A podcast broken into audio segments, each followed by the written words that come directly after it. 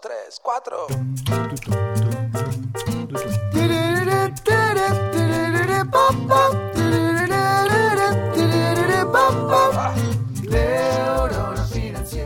Llega la mitad del año y aquí en Uruguay al menos es normal que los trabajadores en relación de dependencia cobren lo que se llama el medio aguinaldo.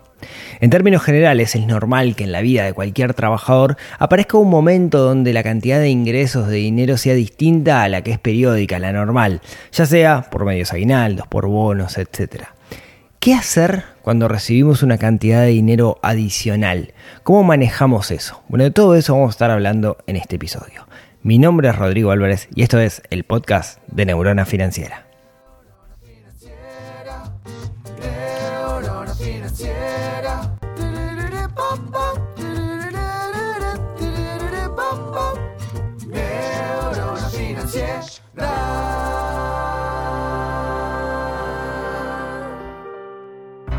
Muy buenos días, tardes, noches para todos. Bienvenidos a un nuevo episodio, episodio número 255 del podcast de Neurona Financiera. Como todas las semanas, vamos a estar charlando un tema donde buscaremos develar ese arte que parece misterioso, pero que es más mundano de lo que pensamos de manejar el dinero, para usarlo como una herramienta para ser personas más felices, más íntegras, adultos funcionales, podríamos decir, ya que el dinero se ha transformado en una herramienta que debemos utilizar y como siempre digo, no en el fin en sí mismo. Este podcast llega a ustedes gracias a la gente de Gletir, corredor de bolsa, que está auspiciando este podcast. Gletir es un corredor de bolsa uruguayo eh, que actúa en la plaza local y que estaba llevando la bandera adelante de permitir que el público retail, aquellas personas que no tienen mucho dinero, puedan comenzar a invertir, ya sea en mercados financieros o por medio de fondos comunes de inversión. Así que si ustedes están pensando en comenzar a invertir, en hacer sus primeras armas, en el mundo de las inversiones, desde una vuelta por gletir.com que van a ver lo que estaba ofreciendo, que hoy tiene cosas como el trade más económico del mercado para comenzar a operar en bolsa y también fondos comunes de inversión tanto en pesos como en dólares, donde los mínimos de entrada son relativamente bajos y ahí uno puede comenzar a invertir sin mucho estrés y con bastante seguridad. Antes de comenzar, quiero agradecer a todos aquellos que durante estas semanas eh, me bancaron que estuviera con el lanzamiento, con la apertura de lo que es mi programa de formación, el plan financiero personal. Quiero agradecer especialmente a todas las personas que se sumaron, con las cuales voy a estar trabajando durante el siguiente año muy codo a codo en mejorar su plan financiero, en construir un plan financiero y mejorar su relación con, el dinero. Así que muchas gracias a todos ellos y nos vamos a estar viendo mucho a lo largo del próximo año, semanalmente y en las reuniones periódicas que, que tenemos. Así que muchas gracias a todos los que me bancaron y a los que no, ya sea porque no quieren o no pudieron, también muchas gracias por soportar todos los, correos que mandé avisando. Y como dije, ¿no? Eh, día después alguien me dijo, ay, no me enteré. Y es normal, así que disculpen toda la, sarta de correos, pero es algo que es necesario porque mucha gente no, no lee los mails, que es el principal medio. En ese sentido, recuerden que todos los jueves mando un newsletter donde la idea es dejarlos reflexionando sobre algo vinculado al dinero y a nuestra vida. Para suscribirse, neuronafinanciera.com, ahí les aparece una cajita, se suscriben y todos los jueves algo, un mensaje muy cortito, pero que los va a dejar pensando y sobre todo va a ayudarlos a reflexionar en cómo mejorar su vida financiera. Vamos a lo nuestro. En Uruguay, en junio y en diciembre se cobra lo que se llama el medio aguinaldo. Supongo que en otros países es igual, pero realmente lo desconozco y si tienen info cuéntenme porque me interesa saber cómo es la, política en cada uno de los países. Básicamente los trabajadores que trabajan, valga la redundancia, en relación de dependencia, se calcula ahora en junio todos los ingresos entre el 1 de diciembre del año anterior y el 31 de mayo, se divide entre 12 y de ahí viene el medio aguinaldo, por eso se dice que en realidad es como que se cobran 13, 13 eh, salarios al año más el salario vacacional. Cosas que tenemos que tener en cuenta, hay una fecha límite dada por, por el Estado para, pagar esto, andan en torno al 20 de junio. Otra cosa que tenemos que tener en cuenta es que si nuestro salario consta de dinero más especies, esas especies no se tienen en cuenta a la hora de calcular el aguinaldo. ¿A qué me refiero con especies? Por ejemplo, acá es normal que algunas empresas paguen lo que se llama ticket alimentación. En otros países también es normal, ¿no? Te dan como una tarjeta o ticket que puedes canjear por distintos elementos, por ejemplo, alimentación en supermercados. Eso es un beneficio para el trabajador, pero también es un beneficio para el jefe, digamos, ¿no? Para la empresa, porque en realidad no te tienen que pagar salario, eh, no se calcula para el aguinaldo, ¿no? Es como si fuera un plus del sueldo y no se calcula bajo otros, digamos, para otras cosas tampoco se calcula, despido, etcétera, etcétera. Entonces, eh, y para cálculo de impuestos tampoco. Entonces, eso es un beneficio para ambas partes. O sea, no es lo mismo cobrar 100 eh, más 50 de ticket que cobrar 150 en la mano a la empresa si te paga 150 en la mano, le, salís más caro como empleado. Esa es la razón también por la cual son tan populares los, tickets, no es porque sean buenas las empresas. Entonces, siempre es interesante eso para, para negociar. Una de las cosas que tenemos que tener en cuenta es que vamos a cobrar siempre este medio aguinaldo siempre y cuando seamos trabajadores que estemos formalizados o que no que estemos formalizados al 100% de nuestro salario que eso quiere decir, si uno está trabajando, es un trabajador en relación de dependencia y está en lo que se llama comúnmente en negro, eso es, no se hacen los aportes por el 100%, no estás declarado el 100% de tus ingresos, entonces el aguinaldo depende de la buena voluntad de tu jefe en ese momento dado. Entonces, como siempre la recomendación es, eh, cuando uno está en negro, cuando uno no aporta el 100%, es pan para hoy, hambre para mañana, sepámoslo, ¿no? Eh, pueden pasar cosas malas en el sentido de a la hora de calcular un despido, a la hora del aguinaldo, de, de la voluntad de quien está del otro lado, bajo la amenaza, entre comillas, de si me decís algo voy al ministerio, no, está bueno. Así que, como siempre, siempre está bueno ser un trabajador formal. Cuando digo formal es hacer los aportes por el 100% de lo que nosotros nos ingresa, nos da como cierta garantía, seguro de paro, etcétera, etcétera. Pero bueno, llega este dinero se calcula el aguinaldo, ¿no? Se calcula y nos llega un dinero que es básicamente algo cercano a medio sueldo que nos cae de sopetón. No es la única instancia donde nos puede llegar dinero así de arriba. Muchas veces empresas pagan bonos, bonos por productividad, una prima por algo, etc. Y nos puede pasar como trabajadores que en muchas circunstancias aparezca este extra que es algo que no lo tenemos, no lo esperamos, o sí lo esperamos, digamos, pero aparezca un extra. El día de mañana, si nos depositan 100 todos los meses, nos van a depositar 150. ¿Qué suele pasar con la mayoría de las personas cuando, cuando pasa esto? Se lo gastan, básicamente. ¿Está bien? ¿Está mal? No está bien ni está mal.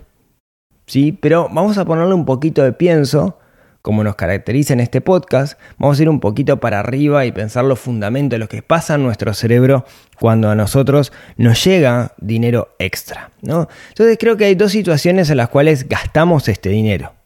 La primera es lo prevemos. Gente previsora sabe que va a tener un ingreso extra, entonces viene pensando en ese gasto extra que va a realizar. Por ejemplo, eh, voy a aprovechar ese dinero para pintar mi casa, para irme de vacaciones en vacaciones de julio. De alguna manera le damos, antes que aparezca ese dinero, ya le damos fin y en nuestra cabeza le programamos qué es lo que vamos a hacer. Digamos que es un gasto que está premeditado, ¿no? Una compra planificada, siempre las compras planificadas salen mejor. Ojo, porque hay muchas organizaciones de crédito que a sabiendas que en junio vas a cobrar ese, ese aguinaldo, lo que hacen en marzo vienen y te dicen, che, te adelanto el aguinaldo. Bueno, perdemos plata con eso, ¿no? Porque te adelantan el aguinaldo, pero en realidad parten de la base que te van a cobrar intereses. Entonces, si tu aguinaldo es 50, te va a rendir 30. Y ni hablar de si por alguna razón no puedes pagar ese sueldo o no te pagan aguinaldo por hecho por B porque te quedas sin laburo, etcétera, etcétera. Entonces, como siempre, cuidado con, con el crédito. Pero bueno, me fui de tema. Entonces decimos que tenemos una compra que es la compra planificada, que está bueno.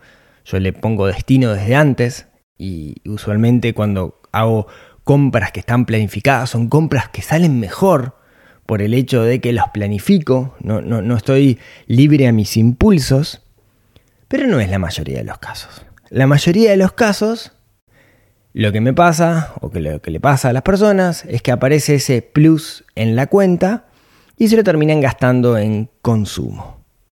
Cuando digo consumo es una compra no planificada, una compra que está más motivada por un instinto de comprar que por el aporte que eso que compramos me va a dar en sí. Básicamente lo que nos pasa es que tenemos dinero en la cuenta, tenemos dinero en la mano y, eso nos tienta a gastar. ¿Se acuerdan que hablamos en muchas oportunidades de aquello que se llama la ley de Parkinson, que dice que nuestros egresos van a igualar a nuestros ingresos, o sea que nos vamos a patinar todo el dinero que cobramos. Entonces nuestra tendencia natural va a ser durante ese mes a subir nuestro nivel de vida para equiparar eh, de alguna forma ese nivel de vida, equipararlo a los ingresos que recibí. También a patinar todo básicamente. Entonces, cosas que tenemos que tener en cuenta ahí que nos pueden ayudar a no patinarme todo el dinero y no darle riendas sueltas a mi instinto consumista. Bueno, por un lado hay un concepto que se llama adaptación hedonista o adaptación hedónica, que dice que cuando tenemos la posibilidad, nos encachilamos, nos apasionamos con tener algo, con obtener algo. Recordemos que cuando compramos algo, no estamos comprando el algo, sino que estamos comprando lo que ese algo simboliza. Entonces yo veo esa cosa que me quiero comprar, en mi cerebro no llega la cosa, sino el símbolo que esa cosa representa. Y lo que dice la adaptación hedonista es que inmediatamente después que adquirimos esa cosa, eso deja de generarnos el estímulo que teníamos antes. Ejemplo. Hay un ejemplo típico con esto que a mí me gusta mucho, que, lo decía Harley, el de Harley Davidson, que dice, nosotros no vendemos motos, nosotros vendemos la posibilidad que un contador de 45 años se ponga una campera de cuero, entre en un pueblito de Estados Unidos y la gente le tenga miedo. Compramos procesos de cambio, no compramos cosas. En ese sentido, con la adaptación hedonista lo que nos dice es, si yo me compro esa campera, no quiero comprar la campera, no estoy comprando abrigo. Estoy comprando lo que esa campera significa para mí. Y la veo en el maniquí súper entallado, así, digo, wow, mirá qué, qué, lomo que tiene ese maniquí, me voy a comprar la campera y no te transformás en el maniquí que tiene el cuerpo perfecto. Entonces, después que me compro la campera, lo que me termina pasando es esa sensación de, eh, tengo la campera, pero no te sigue generando la misma motivación que te generaba antes.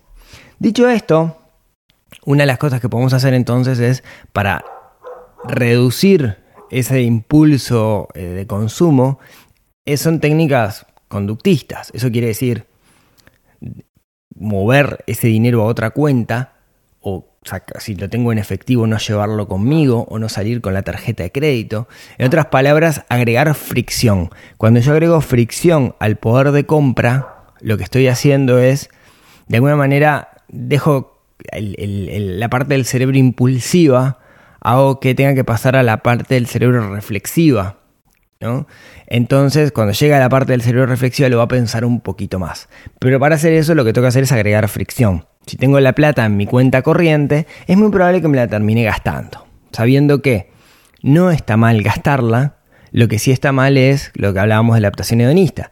Querer algo, querer algo que en realidad no me va a generar lo que yo estoy buscando. Básicamente, moverte de una forma como súper impulsiva. Otra de las cosas que ayuda en ese sentido es recordar siempre nuestro objetivo de ahorro. Si yo no tengo un para qué, si yo no sé para qué voy a guardar el dinero, me lo voy a terminar gastando. Y eso no suele pasar con el ahorro, ¿no? Con ese ahorro del aguinaldo. Tengo ese 50% más, me lo voy a terminar patinando en algo. ¿Por qué? Porque no, no tengo muy claro la razón para no hacerlo. Y de nuevo, insisto, lo importante de tener objetivos bien definidos, ya sean objetivos de ahorro en el corto, el mediano y el largo plazo. Muchas veces, y esto lo hablábamos hace un par de episodios, el gran problema es que nuestros objetivos son intangibles. Yo lo que quiero es seguridad, yo lo que quiero es respeto, yo lo que quiero es amor, yo lo que quiero es familia. Y eso, ese intangible, no lo puedo comprar en el supermercado con plata. Pero está el ejercicio de bajar de ese intangible a un tangible, que lo que me permite es ver cuáles son los elementos que yo puedo adquirir con dinero que me ayudan a estar cerca de ese objetivo que yo realmente quiero. Que lo digo fácil, pero es todo un tema esto, ¿no? Es súper, súper complejo.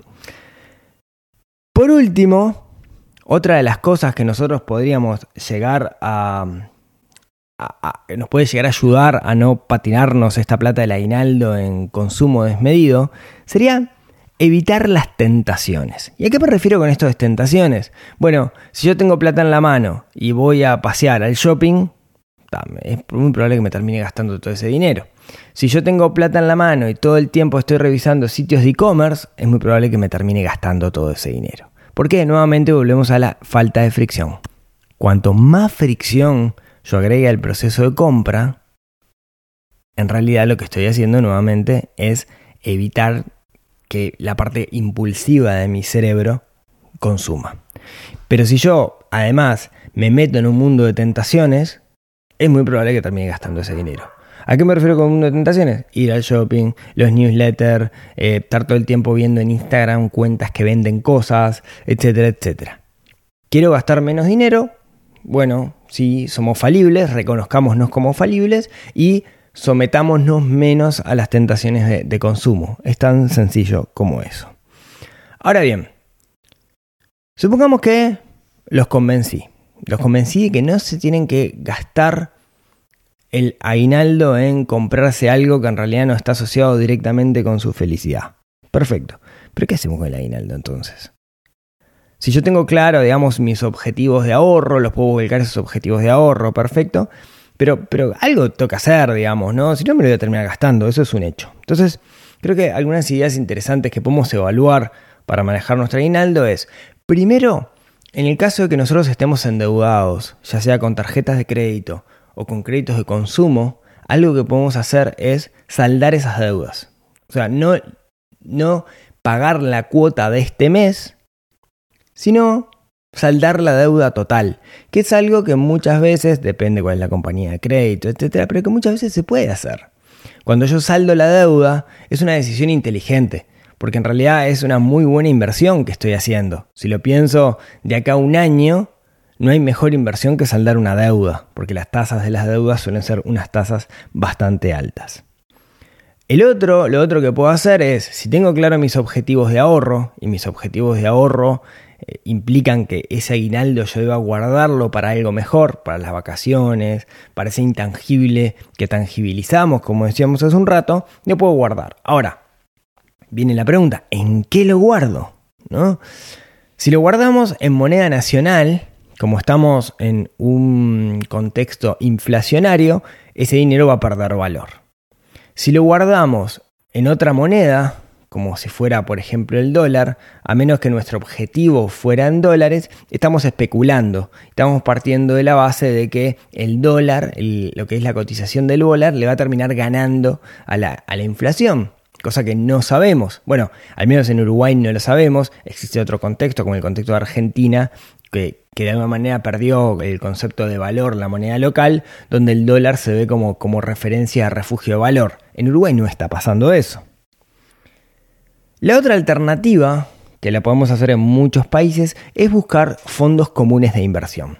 Los fondos comunes de inversión son todos distintos, pero básicamente existen en su mayoría fondos de inversión que me permiten entrar y salir muy rápidamente. Quiero decir, yo le doy la plata a una empresa administradora, esa plata le invierte en instrumentos que usualmente son muy seguros, depende cuál es el fondo claramente, pero que buscan ganarle al concepto de inflación. Por ejemplo, acá en Uruguay eh, tenemos como, fondo, el que yo recomiendo siempre, es el que yo utilizo para estas cosas, es el Fondo Centenario de una empresa que se llama Gletir, lo pueden encontrar en Fondo Centenario, dejo el link en las notas del programa, que básicamente lo que nos permite a nosotros el, Fondo Centenario es eh, no perder poder de compra e inclusive ganarle unos puntitos a la inflación. Y es tan sencillo como abrir una cuenta eh, desde la página web de Fondo Centenario, se abre la cuenta, se hace un giro de plata y cuando se quiere se saca la plata y es como bien interesante como herramienta, ya la hemos mencionado en alguna oportunidad porque me parece que, sirve y mucho. La otra cosa que se puede hacer con, con esta... Em, con, este ahorro, con este superávit de dinero que vamos a tener producto de aguinaldo es invertirlo. Son pocos los mecanismos de inversión que si partimos la base de lo que es un sueldo promedio y hacemos la mitad de ese sueldo, no, nos permiten invertir con ese monto. Que si capaz que es poca plata para invertir. Bueno, de hecho, si yo les digo el fondo centenario, el mínimo del fondo centenario en pesos es en torno de 60 mil pesos, que creo que supera lo que es un aguinaldo de clase media en, Uruguay, ¿sí? porque ahí el sueldo básico sería 120 y, me parece que, supera eso lo que, lo que es la media de los sueldos en Uruguay. Entonces, capaz que está interesante guardar ese dinero para llegar a un monto en sí para invertir. De hecho, el fondo centenario es una inversión, ¿no? Una de bajo riesgo, pero es una inversión al final del día. Entonces, capaz para invertir, eh, son pocos los mecanismos que nos los van a permitir con esa cantidad de dinero, porque toda inversión tiene un piso, pero quizás si yo estoy ahorrando para algo en el mediano y largo plazo, puedo juntar ese dinero para luego sí invertirlo. Eventualmente podría guardar ese dinero en una caja de ahorros en unidades indexadas, que algunos bancos de, plata de plaza lo permiten, y de esa forma no pierdo valor, no pierdo poder de compra con respecto a la inflación. Espero haberlos convencido de que hay cosas distintas que se pueden hacer con el ahorro. Para terminar, déjenme contarles una historia. Una vez me tocó ir a dar una conferencia sobre gestión financiera a una empresa, una empresa de logística justo era en junio y comenté cosas que se podían hacer con el aguinaldo y en particular hablé de salir de deudas, de liquidemos nuestras deudas. Es algo interesante que podemos hacer. Al día siguiente me llama la responsable de recursos humanos de la empresa y me dice, ¿sabes qué? Fulano, el que estaba ahí sentado adelante en el medio, me dijo que nunca se le había ocurrido que podía cancelar la deuda y que tomó el dinero del aguinaldo y fue y liquidó la deuda que tenía. Que se iba a comprar algo y decidió no comprárselo y hacer la liquidación de deuda. Y se sentía bien con eso. Quiero decir, pasó a sentirse mejor porque se sacó esa mochila de adoquines que es tener una deuda. Entonces, creo que capaz que lo damos como obvio de que eso es algo que se puede hacer, sin embargo muchas personas no lo hacen y prefieren darse el gustito en vez de saldar la deuda, hay gente que puede vivir con la carga emocional que es tener una deuda y otras personas no pueden vivir con ello y si se sacan la deuda de arriba, en realidad lo que están haciendo es comprando un poco más de felicidad porque van a vivir una vida más tranquila. Entonces pensemos que eso es un posible objetivo para ese aguinaldo que vamos a recibir este, en junio, aquellos que trabajan en relación de dependencia. Muchas gracias por escucharme hasta acá. Como siempre, espero haberles aportado valor y haberlos hecho reflexionar un poquito sobre el manejo del dinero, sobre esa neurona financiera que tenemos un poquito dormidas. Y como siempre, si tienen ganas, nos vemos, nos hablamos, nos escuchamos el próximo miércoles en otro episodio que ayude a desarrollar esa neurona financiera que tenemos un poquito dormida y que estamos obligados a despertar para ser personas más difíciles, más, más qué, más felices, no más difíciles, más felices y vivir una buena vida. Les mando un gran abrazo y nos vemos la próxima semana. Chau chau.